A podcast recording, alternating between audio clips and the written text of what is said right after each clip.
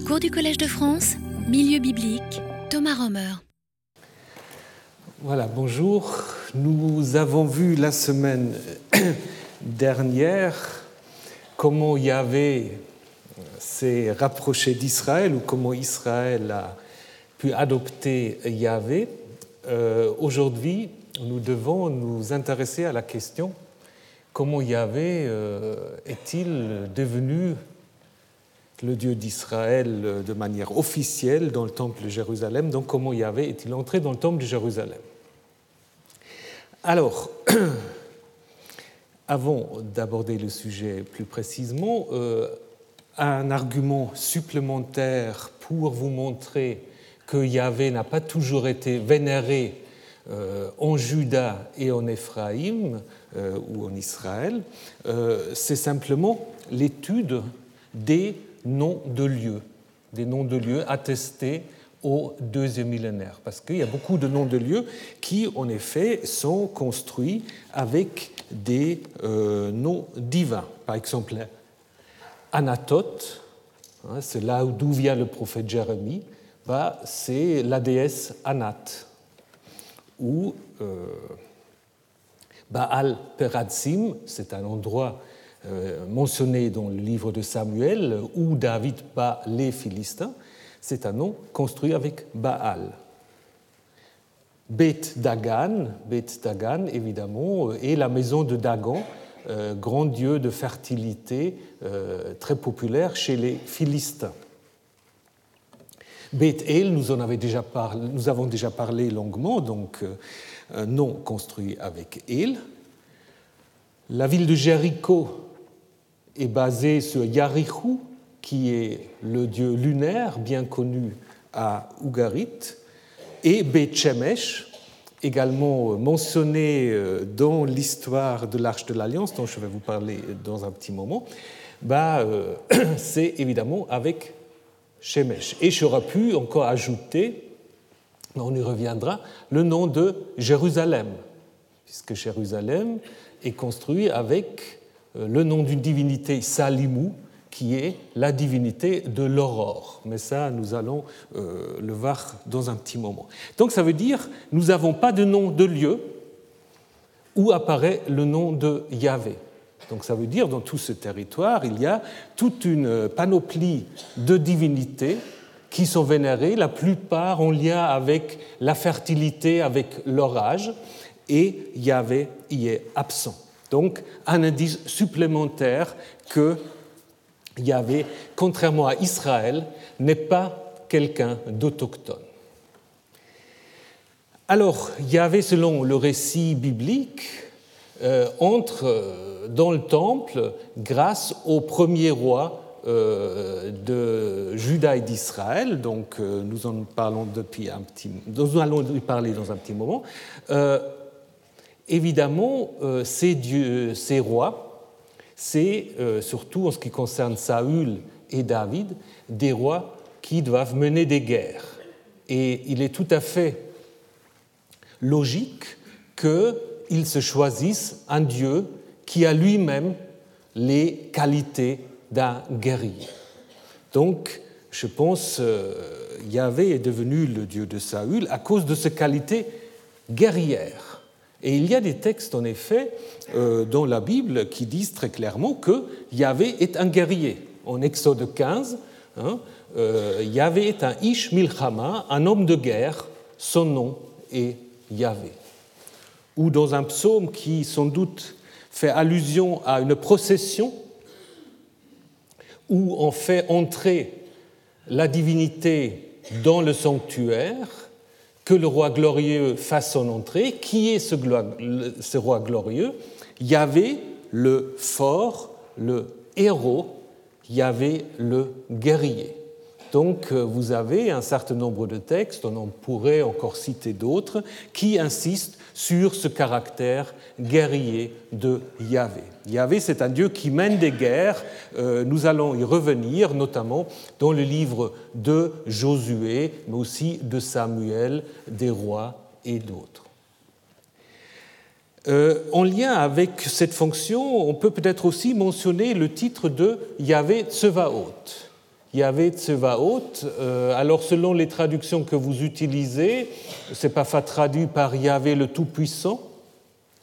Euh, une traduction plus euh, correcte serait Yahvé des armées.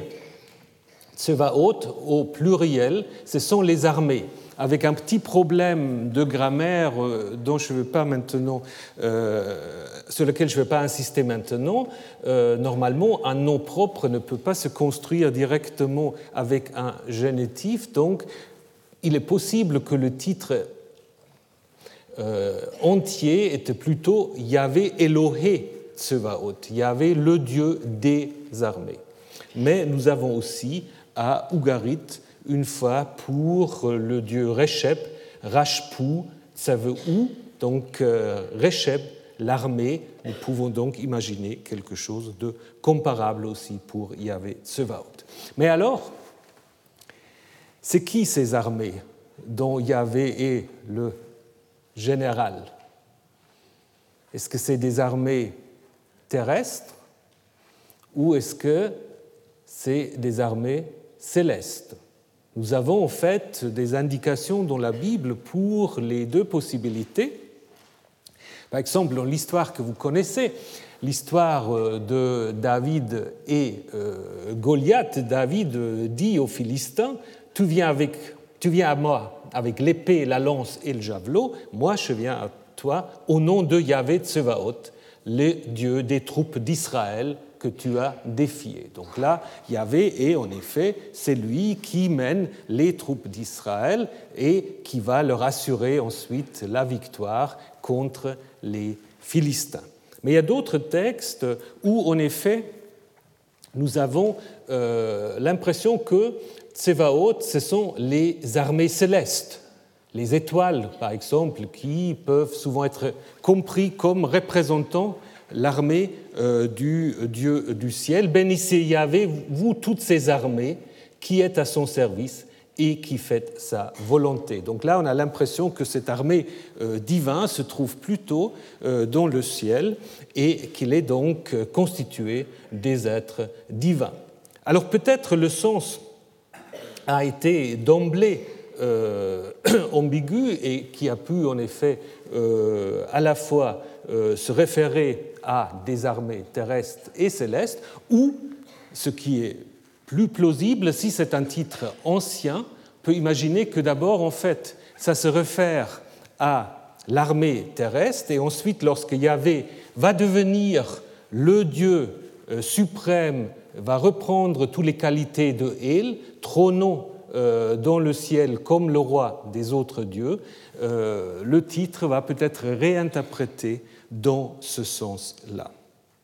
Nous avons une attestation euh, de ce titre en dehors de la Bible, ce qui montre aussi, contrairement à ce qui euh, affirment certains, euh, j'ai lu que c'est un titre qui aurait été inventé après l'exil. Alors si c'est le cas, pourquoi est-ce qu'on l'a déjà sur euh, un graffito du 8e siècle? Euh, Donc je pense à un titre quand même relativement ancien, bien que je dois admettre que ce graffito vient du marché des antiquités. Donc là, il faut toujours se méfier un tout petit peu. Mais selon euh, mes sources que j'ai consultées, on va quand même affirmer qu'il y a des fortes chances que ce n'est pas un faux, mais un vrai. Mais là, aujourd'hui, c'est vraiment un grand problème, tout ce qui vient du marché des antiquités. il, faut, il faut se méfier beaucoup. Hein, il faut se méfier beaucoup. Il y a des, magnifiques révélations qui se sont révélées des faux. Donc euh, là, apparemment pas. Euh, nous avons donc là le titre de, de Yahvé Tsevaot, qui est en effet appelé à à faire du mal à, euh, un ennemi. Donc, euh, en fait, quelqu'un est maudit euh, par Yahvé Tsevaot. Donc, l'idée étant certainement que Yahvé, avec son armée, va se jeter sur ces personnes indésirables. Voilà. Donc, je pense que Yahvé des armées, ce Yahvé guerrier, est devenu le dieu de Saül, probablement pas le dieu exclusif, comme je vais vous le montrer dans un petit moment. Avant euh, d'arriver au premier roi d'Israël, on doit quand même dire deux mots sur le problème de l'historicité des premiers rois d'Israël. Si nous n'avions pas la Bible, nous connaîtrions Omri, nous connaîtrions Jéhu, connaîtrons Manassé, connaîtrons un certain nombre de rois, mais nous connaîtrons ni Saül ni Salomon. Alors pour David, il y a probablement une légère amélioration puisque nous avons euh, cette inscription trouvée à Teldan où euh, la plupart euh, des spécialistes pensent qu'on peut reconstituer ici l'expression maison bête David, maison de David. Euh, c'est l'avis majoritaire, donc je ne vais pas le contester. Je ne suis toujours pas totalement convaincu. Mais si, euh, et vous allez voir euh, dans la suite pourquoi, parce que ce mot peut signifier autre chose. Mais si on accepte donc cette lecture, nous aurons donc là la première attestation extra-biblique du nom de David. Mais qu'est-ce que ça nous prouve? Ça ne nous prouve pas encore l'historicité du personnage de David, ça nous prouve que le royaume de Juda, au 8e siècle, au moment où cette stèle a été érigée par Hazael, euh, a été compris comme étant la maison de David, donc selon le nom de l'ancêtre fondateur, comme les Assyriens appellent Israël souvent la Bit Umri, la maison de Omri. Donc on aurait là quelque chose de tout à fait parallèle. Donc nous aurons là, alors à ce moment-là, l'attestation que, en effet, David a été euh, donc connu comme le fondateur de la dynastie judéenne. Voilà. Mais pour Saül et David, pardon, pour Saül et Salomon jusqu'à aujourd'hui, nous n'avons euh, rien en dehors de la Bible. À cela s'ajoute euh, en effet euh, le problème que, comme l'ont montré Finkelstein et Silberman pour David et Salomon, ils ne parlent pas tellement de Saül, mais on peut en effet montrer que dans les récits bibliques, les trois premiers rois, ce sont des types, des figures typiques qui reflètent chacun à sa manière un élément euh, qui est important pour la construction de l'histoire de la royauté. Saül, c'est la royauté en échec. Hein, Saül, c'est une figure presque tragique si on lit le récit tel que nous l'avons maintenant, parce que c'est le roi qui, à la fois destiné par Yahvé, Yahvé donne l'ordre à Samuel euh, de, de loindre, mais qui est ensuite rejeté par ce même Yahvé, en faveur, comme vous le savez, de David. Alors David, c'est le roi qui va être le roi guerrier, le roi aux nombreux exploits, qui va devenir le vrai fondateur de la dynastie judéenne. Et finalement, Salomon, qui va être l'image même l'exemple même du roi sage, du roi bâtisseur, euh, du roi administrateur. Salomon ne mène pas de guerre. Hein, c'est un roi qui agrandit le royaume, euh, qui euh, est connu jusqu'au bout du monde pour ses exploits, non pas de guerre, mais de sagesse, et qui va être le constructeur du temple. Donc évidemment, euh, ces trois rois, ils ont des fonctions narratives tout à fait précises et importantes.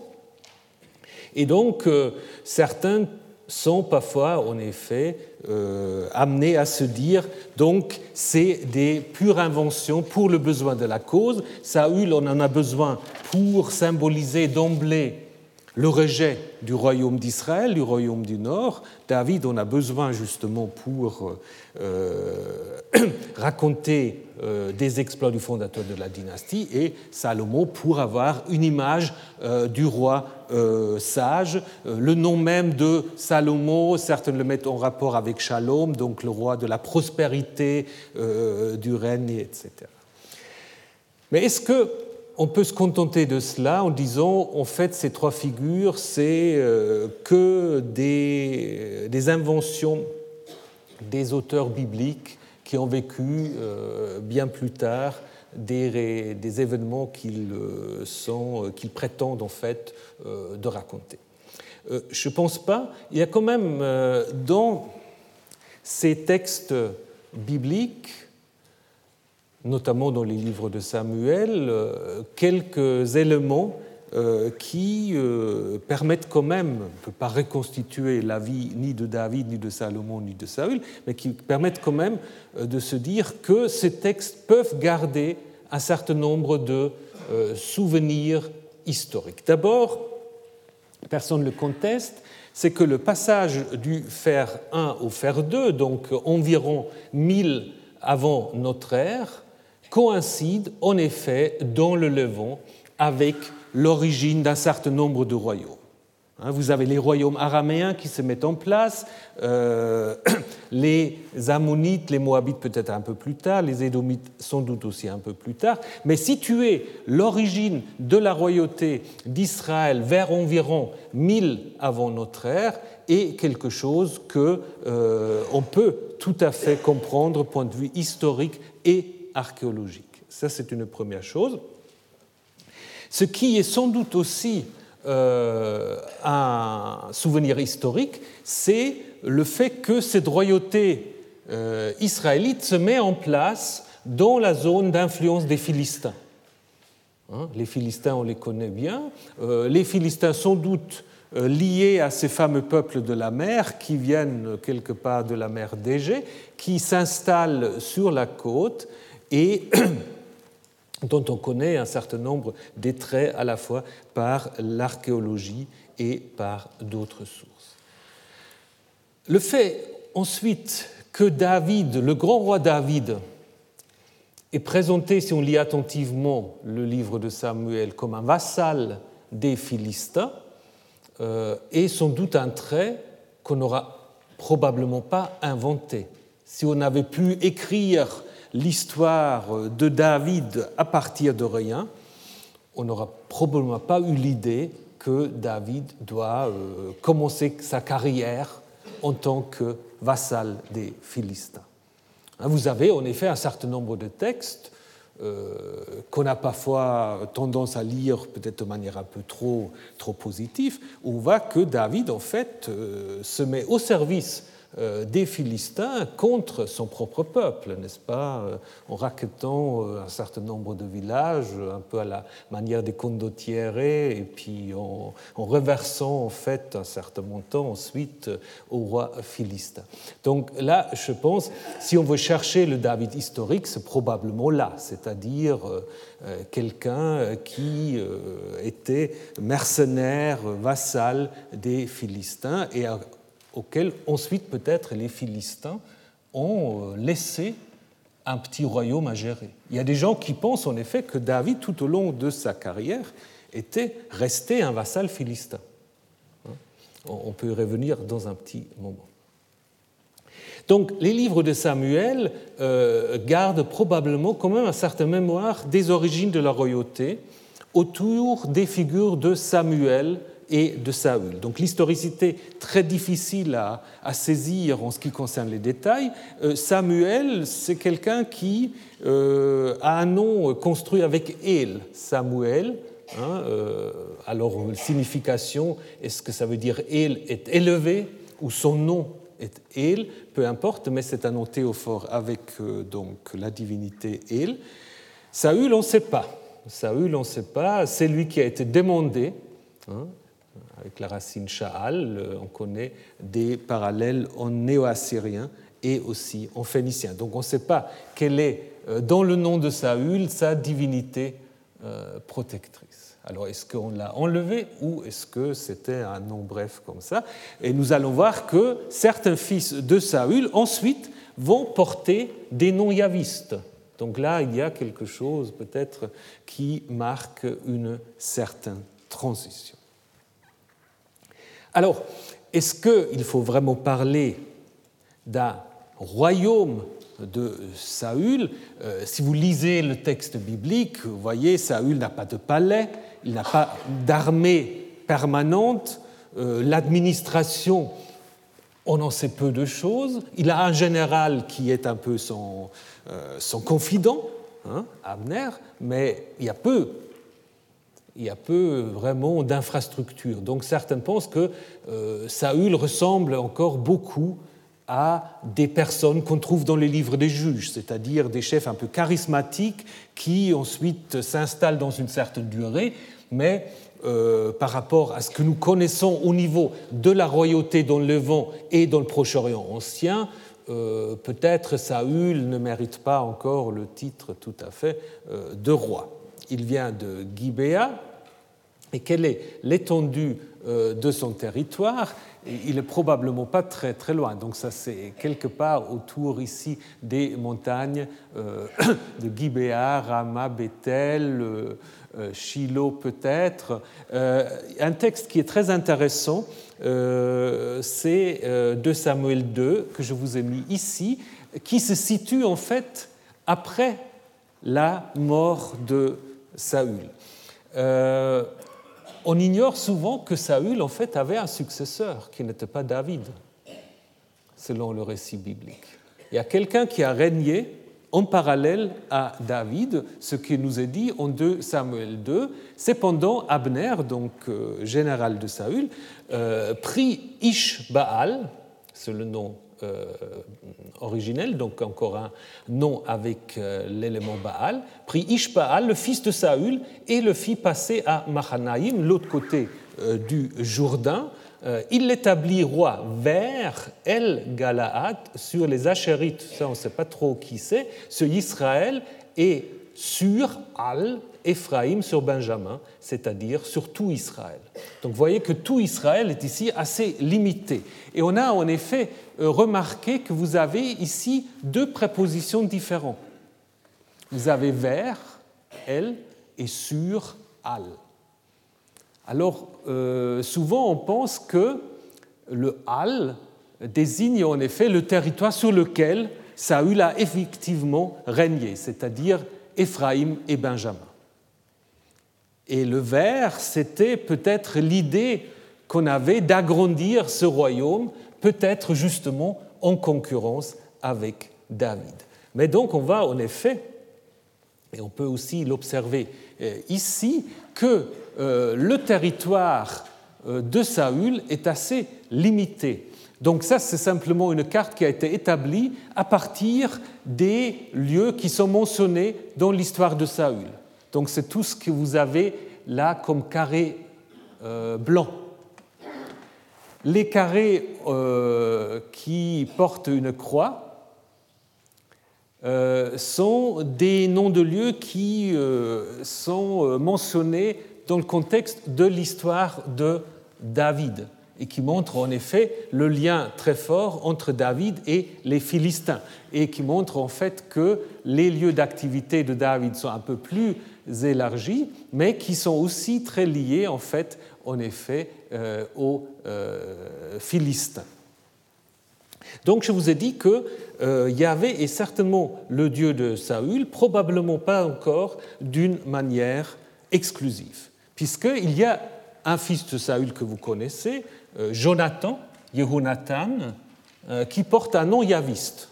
Hein, Yahvé a donné. Par contre, Ishbaal, c'est le nom d'un autre fils dont nous venons de parler, donc un nom construit avec Baal. Au moins que, et ça c'est difficile à, à, décider, à moins que Baal, dont ce nom est un titre pour Yahvé. Mais ça c'est très difficile de, savoir.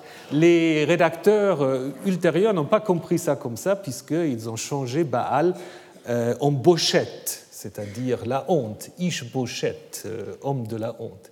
Et un fils de Jonathan porte également un nom baalique, Meribaal, le bien-aimé de Baal. Donc Yahvé et Baal sont un peu en concurrence, en équilibre.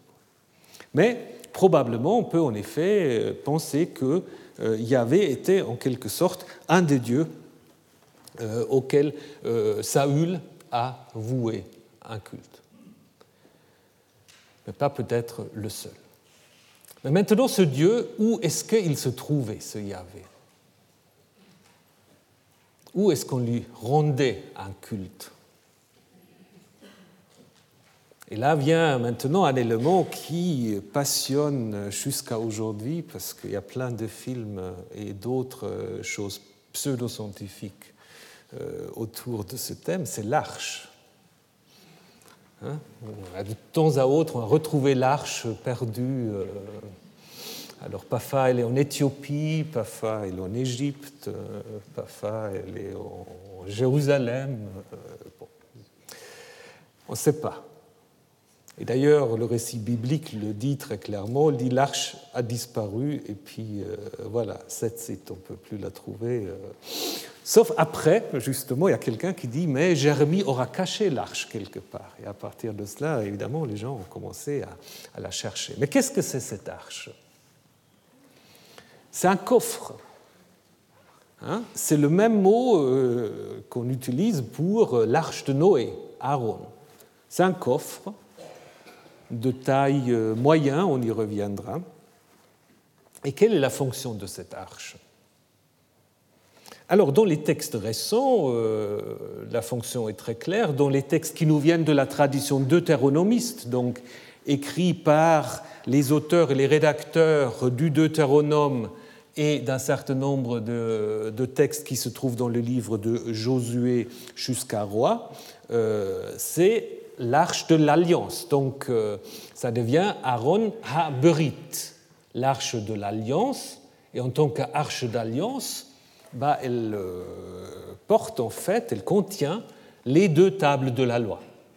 Hein. Ça, c'est un thème qu'on trouve euh, en Josué très fréquemment. Quand Josué entre dans le pays, on va faire toute une procession avec l'arche contenant ces deux tables de la loi.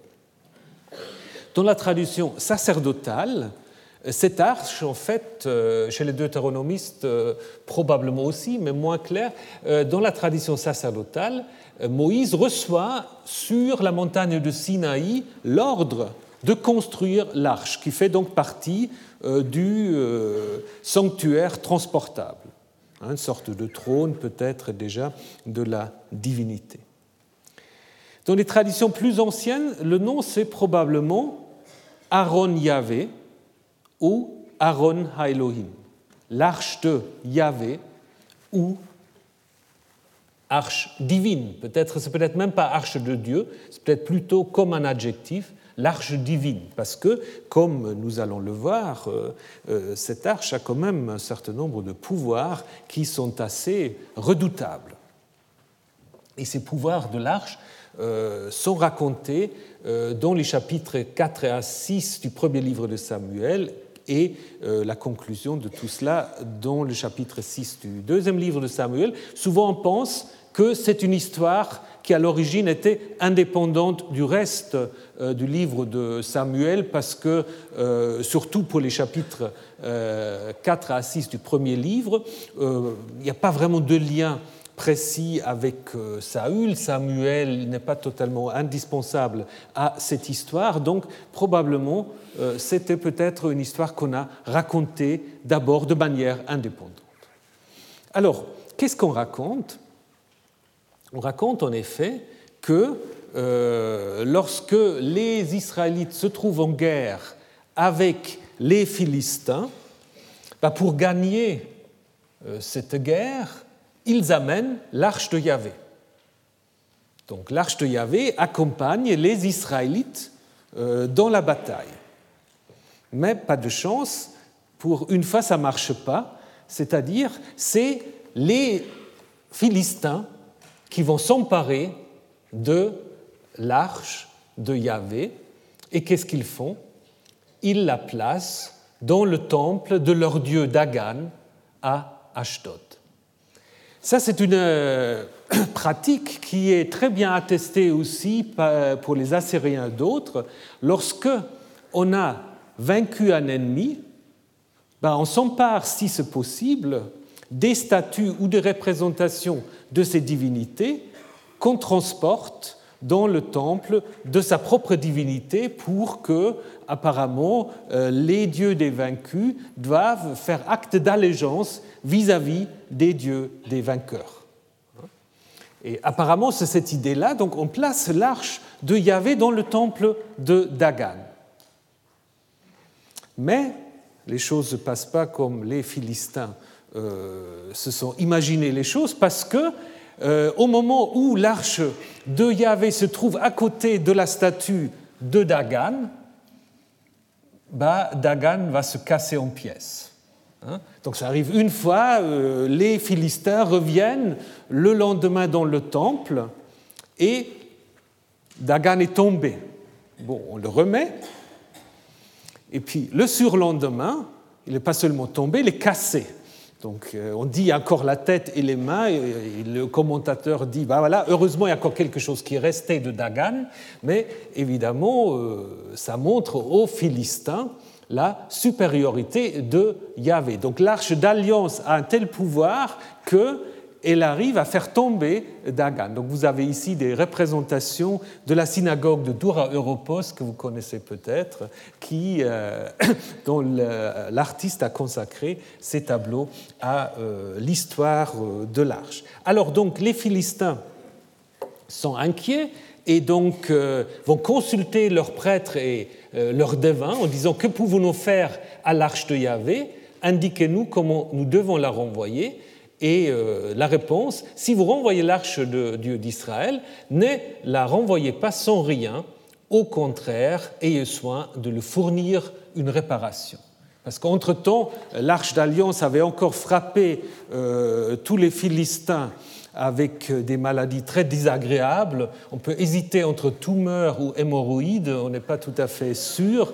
Euh, et puis, euh, donc, euh, on va en effet charger cette arche avec ces tumeurs représentées en or et en argent pour les ramener à Israël.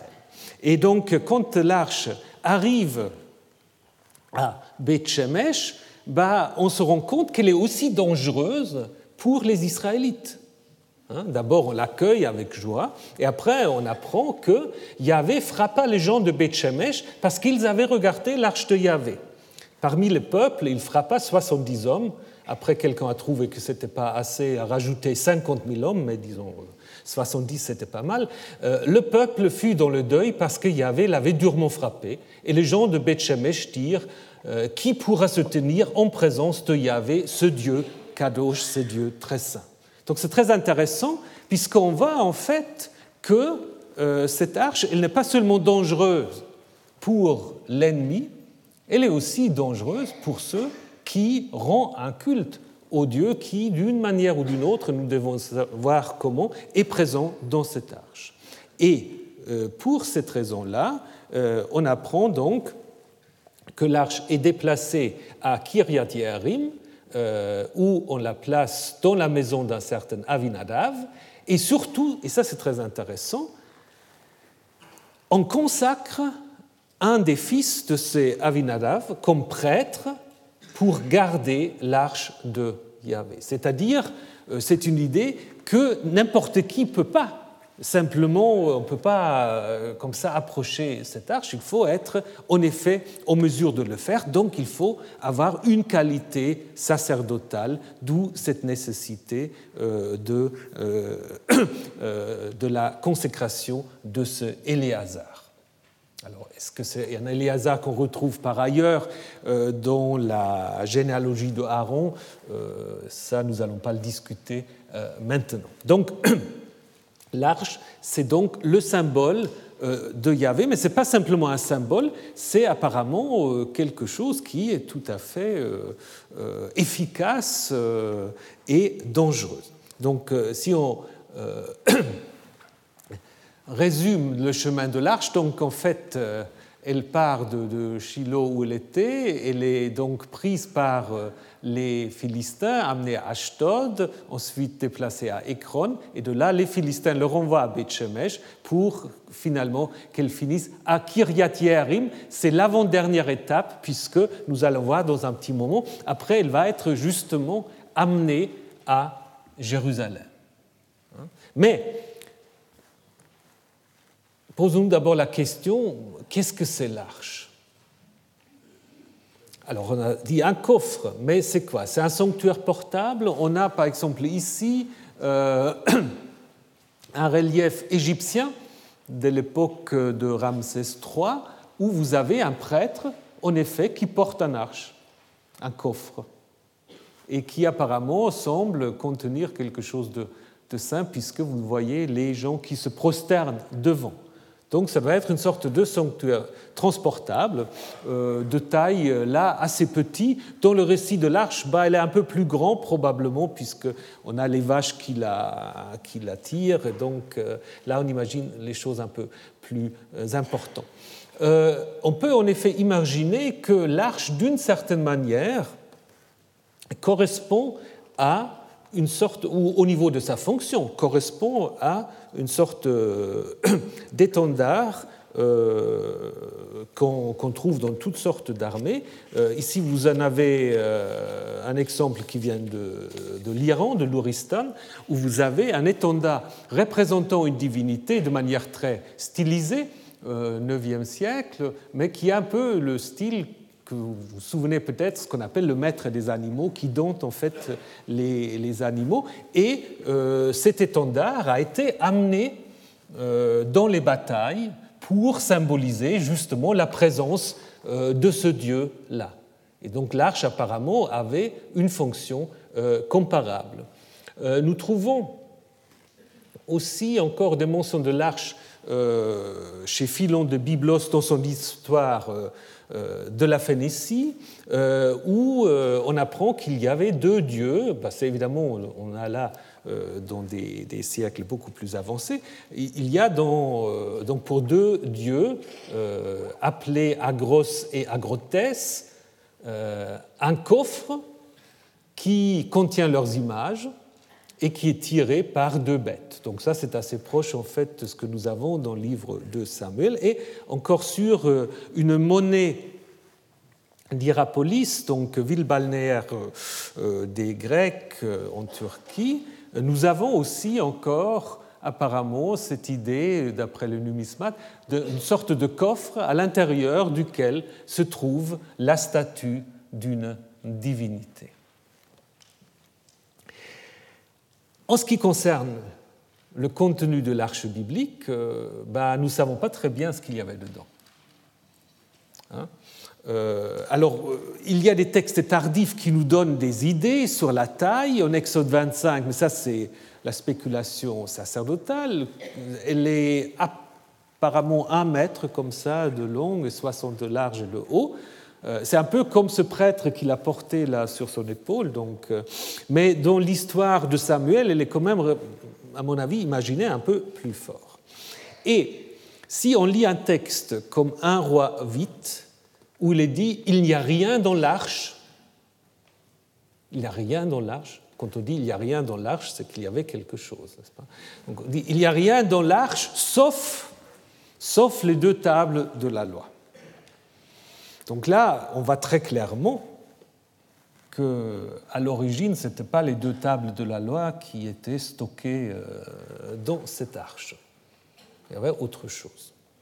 Alors, on peut se poser la question si les deux tables de la loi remplacent simplement deux pierres sacrées, hein, deux bétiles euh, symbolisant euh, Yahvé et notre divinité. Nous avons cela, ça c'est très intéressant, chez les tribus arabes pré-islamiques, nous avons deux déesses, Allat et Al-Uzza, qui ensuite, et ça c'est intéressant, euh, dans la tradition arabe, sont remplacées par deux copies du Coran, hein, mais qui se promènent aussi donc euh, dans, dans, une sorte d'arche portée par, euh, par des chameaux.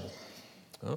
Donc là, vous avez quelque chose qui est tout à fait euh, comparable. Peut-être que euh, à l'intérieur de l'arche, il y avait peut-être en effet deux, pierres sacrées, deux statues.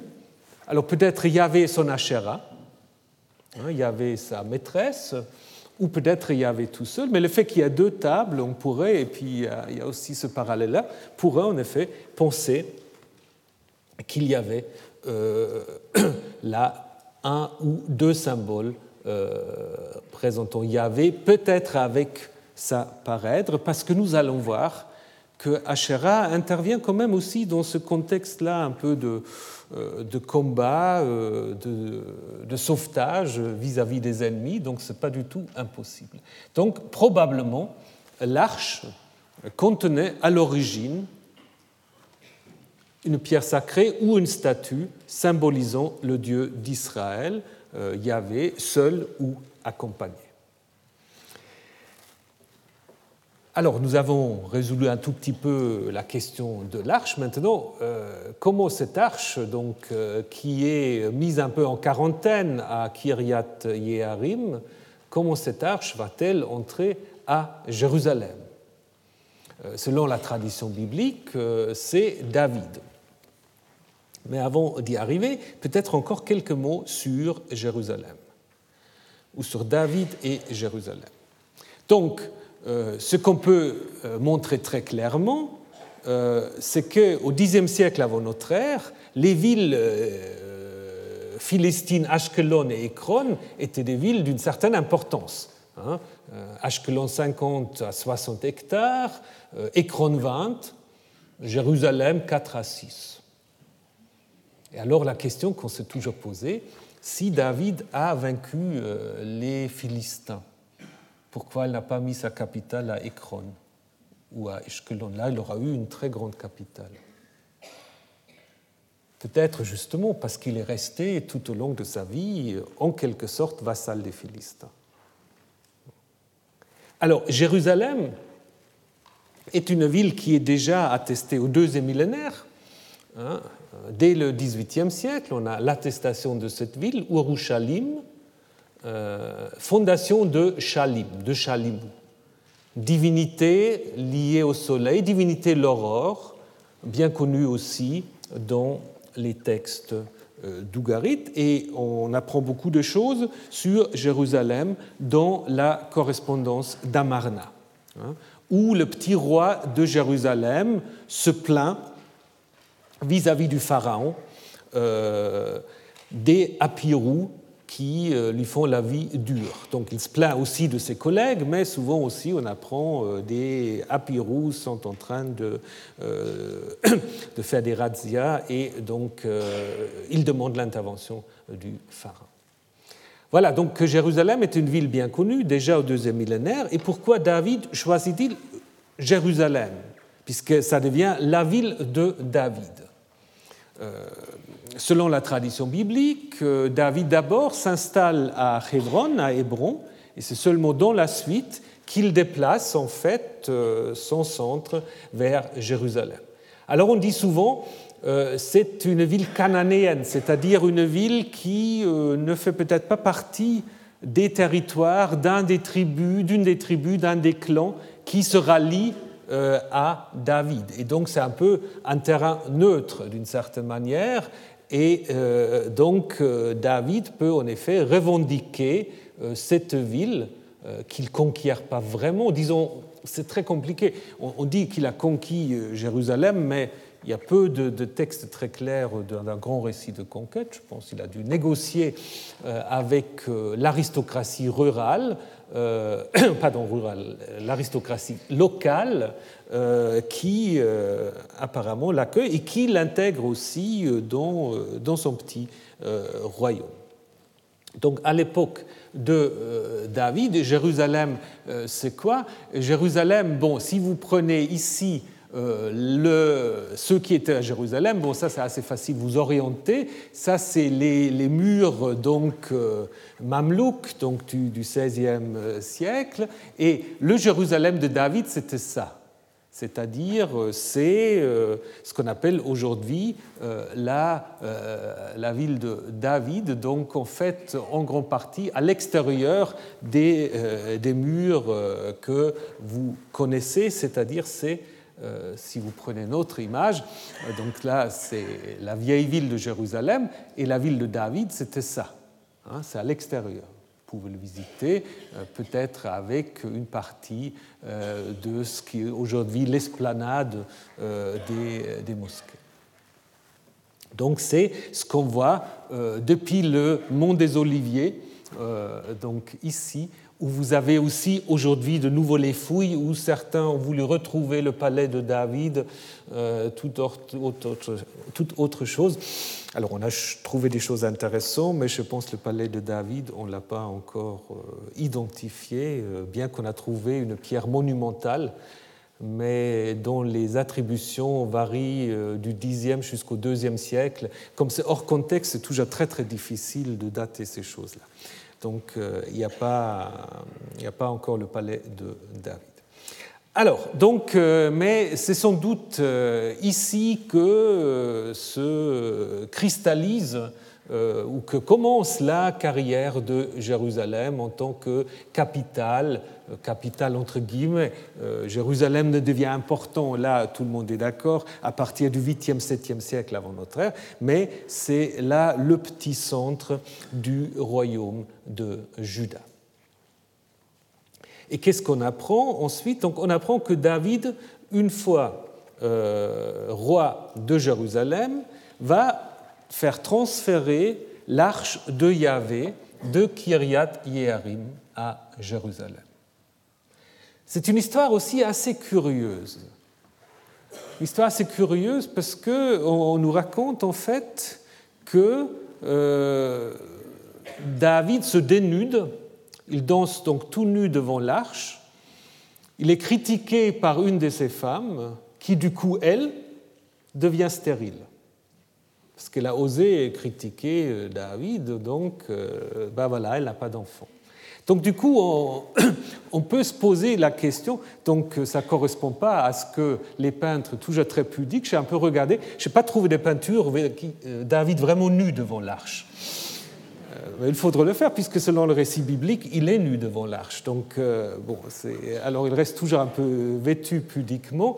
Euh, mais là, du coup, la manière dont ce transfert est décrit, on, a l'impression, en fait, d'une sorte, certaines pensent même que ça pourrait refléter une fête de fertilité ou autre, mais on peut en effet se poser la question si ce récit euh, du transfert de euh, l'arche euh, a à voir aussi à une fonction de Yahvé comme Dieu, la sexualité, de la fertilité, parce que justement, la femme de David, Michal, qui, qui, le critique, elle est frappée de stérilité.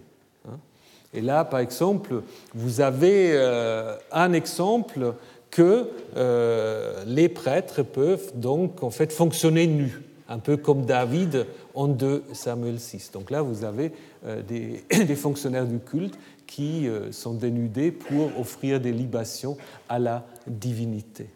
Hein. Alors dans dans la Bible, dans les textes plus récents provenant du milieu sacerdotal, on va évidemment insister sur le fait qu'on ne peut pas se dénuder euh, vis-à-vis de la divinité, donc on prescrit en fait euh, aux prêtres euh, de se couvrir de sorte que, euh, même s'ils doivent monter des marches, il n'y a aucune possibilité de voir les parties génitales. Donc là, il y a en fait une évolution où, en effet, on essaie de dissocier le culte de Yahvé des connotations sexuelles. Mais c'est peut-être en effet une évolution assez récente et euh, cette histoire de euh, David, euh, le roi nu face à, Yahvé, ou disons à l'arche, peut en effet aussi rappeler une certaine fonction liée à la fertilité. Haute Markel, par exemple, pense que ce récit ne décrit pas un événement spécifique, mais est plutôt une reprise d'une fête euh, annuel peut-être euh, à l'automne ou à un endroit, à un moment précis. Euh, c'est difficile à savoir, mais de nouveau, c'est assez difficile aussi d'imaginer qu'on aura inventé cela de toutes pièces, n'est-ce pas? Surtout aussi cette question de la nudité, et je pense qu'il doit y avoir comme là aussi, là aussi des traditions anciennes. Maintenant, David qui est donc le fondateur de la dynastie, Et il va le rester là dans la présentation biblique, encore que il y a peut-être des interruptions de cette dynastie mais on ne sait pas. Disons, selon le récit biblique, la dynastie davidique, elle reste de David jusqu'à la destruction de Jérusalem et au-delà. Contrairement au royaume du Nord, on va toujours dire des, des putsch, des coups d'État, etc. Mais normalement, un roi fondateur d'une dynastie qui se respecte, qu'est-ce qu'il doit faire? Ben, Il doit construire un temple. Oui. Mais David ne le fait pas. David ne le fait pas. Euh, donc, euh, selon la Bible, David ne construit pas le temple, c'est Salomon qui va le faire. Alors après, on essaye d'améliorer un peu cela. Si vous lisez les livres des chroniques, qui probablement sont écrits plus tard que les livres de Samuel et de Rois, euh, là on va raconter que c'est en effet David qui donne à son fils Salomon les plans du temple. Il a déjà tout dessiné. Et puis Salomon n'a qu'à exécuter euh, ce que David a imaginé. Euh, Ce n'est pas dans les textes anciens. Et puis dans un texte aussi assez récent, on va raconter comment David au moins va trouver, dans une histoire un peu difficile, l'emplacement du temple. C'est lui qui va acheter l'emplacement du temple, hein, qui servira ensuite d'endroits où euh, Salomon va construire.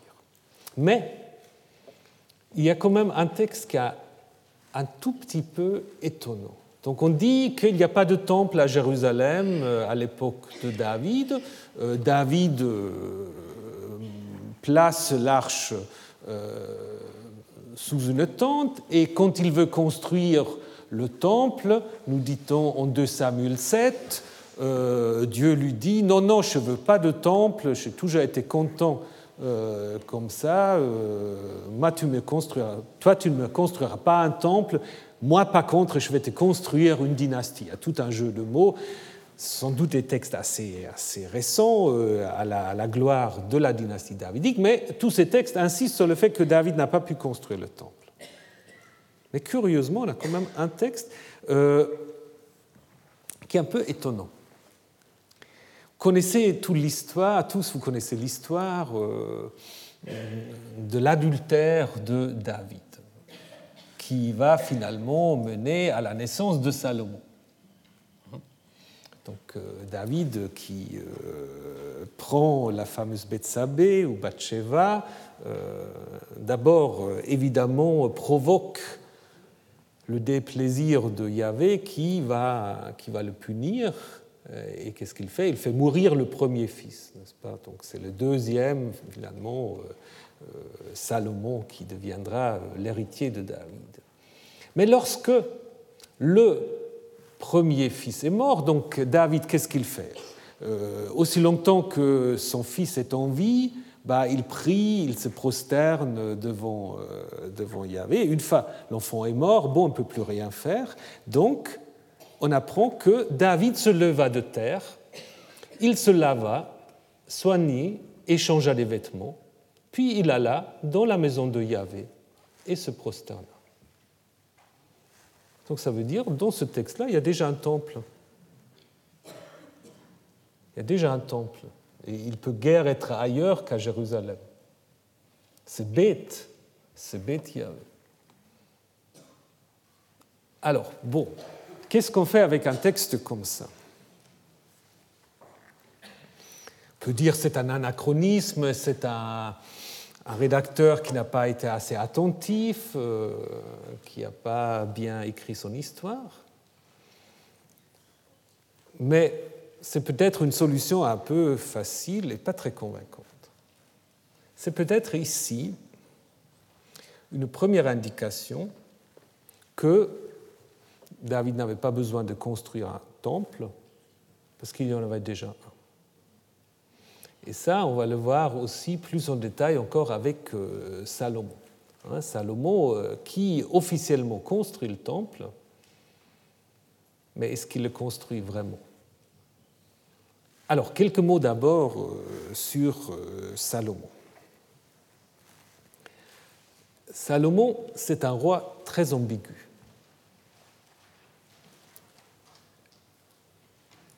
Alors, qu'est-ce qu'on sait de Salomon? Si on n'avait pas la Bible, on ne saurait rien de Salomon, absolument rien. La seule chose euh, qu'on dit de nouveau, ce que les auteurs bibliques ne peuvent pas inventer, c'est cette histoire euh, de l'adultère. Mais là, il y a même des exégètes qui pensent qu'on aurait justement inventé cette histoire d'adultère parce que certains pensent que Salomon, en fait, n'a jamais été le fils de David. À ce moment-là, la dynastie davidique, elle aurait été très, très, très brève, n'est-ce pas? Donc, elle se serait arrêtée avec David même. Donc euh, certains pensent en effet que, que Salomon, c'était un parvenu de l'aristocratie euh, locale qui, se sera emparé du trône, et puis on aurait raconté, parce qu'on savait qu'il était fils justement euh, d'une d'une cananéenne, et donc on aurait raconté toute l'histoire de l'adultère simplement pour dire c'est vrai, c'est pas le fils euh, tout à fait légitime de David, mais c'est quand même le fils de David parce qu'il y a cette histoire. Bon, peu nous importe, c'est peut-être aussi un tout petit peu tiré par les cheveux, mais en même temps, il y a quand même, euh, si on regarde le texte, il y a quelque chose parfois un peu étonnant. Mais ça, ce n'est pas important pour notre sujet, ce sera important si on, parlera de, l'histoire de la monarchie, mais nous allons parler de l'histoire de Yahvé. Donc quelques mots encore sur euh, l'ambiguïté de Salomon.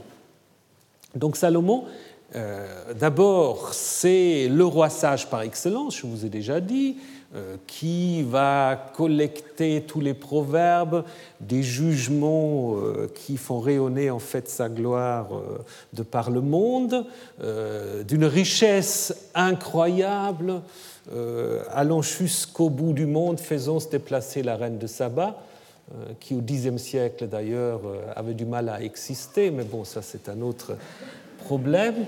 Euh, il est constructeur donc du temple de Jérusalem euh, et donc euh, un sanctuaire tout à fait splendide, les plus grands de tous les rois de la terre en richesse et en sagesse. Ça, c'est dit dans la Bible pour aucun autre roi de Juda et d'Israël. Donc si on n'avait que ça, Salomon, ce sera le meilleur de tous les rois. Mais, en même temps, on apprend aussi que son arrivée au pouvoir euh, est quand même euh, assez, euh, assez ambiguë. Il y a des intrigues, donc il faut lire les, premiers chapitres du livre des rois. Sa mère va intriguer ce jouet du David déjà un peu gâteux qui sait plus très bien ce qu'il a promis, ce qu'il n'a pas promis. Et aussitôt arrivé au trône, il va faire massacrer tous ceux qui pourraient euh, euh, lui, devenir dangereux. Euh, il est également ensuite le mari d'un certain nombre de femmes, bon ça à la limite c'est pas grave, mais des femmes étrangères et amenant leur divinité. Donc du coup, Salomon va même construire des lieux de culte pour ces, ces divinités et il soumet également son propre peuple à une dure corvée. Bon, là, il y a un texte qui veut, qui veut excuser. Donc là, on parle de. En 1 roi 5, on dit c'est tout le peuple d'Israël qui soumet la corvée. En 1 roi 9, on dit non, non, c'est que les étrangers. Comme si ça changeait beaucoup de choses. Mais enfin, il est donc, à cause de tout cela, responsable de l'éclatement euh, de ce royaume uni. Donc on ne sait pas très bien en fait euh, si euh, Salomon est un roi très positif ou négatif. Donc un roi ambigu, ce qui vient évidemment du fait que cette histoire n'a pas été écrite d'un seul trait. Hein, elle s'échelonne sur plusieurs siècles. D'abord, on a certainement commencé avec un David euh, pardon, un Salomon très positif, et après l'exil, on l'a noirci pour justement expliquer aussi l'exil. Donc, en ce qui concerne le euh, Salomon historique, ce qu'on peut déjà dire, c'est que l'idée d'un empire salomonien allant de l'Égypte jusqu'à l'Euphrate, ça c'est la fiction, ça c'est vraiment la fiction, euh, ça n'existe pas. on projette des réalités de l'empire néo-assyrien pour euh, construire euh, à Israël ou à Juda un passé glorieux. Hein.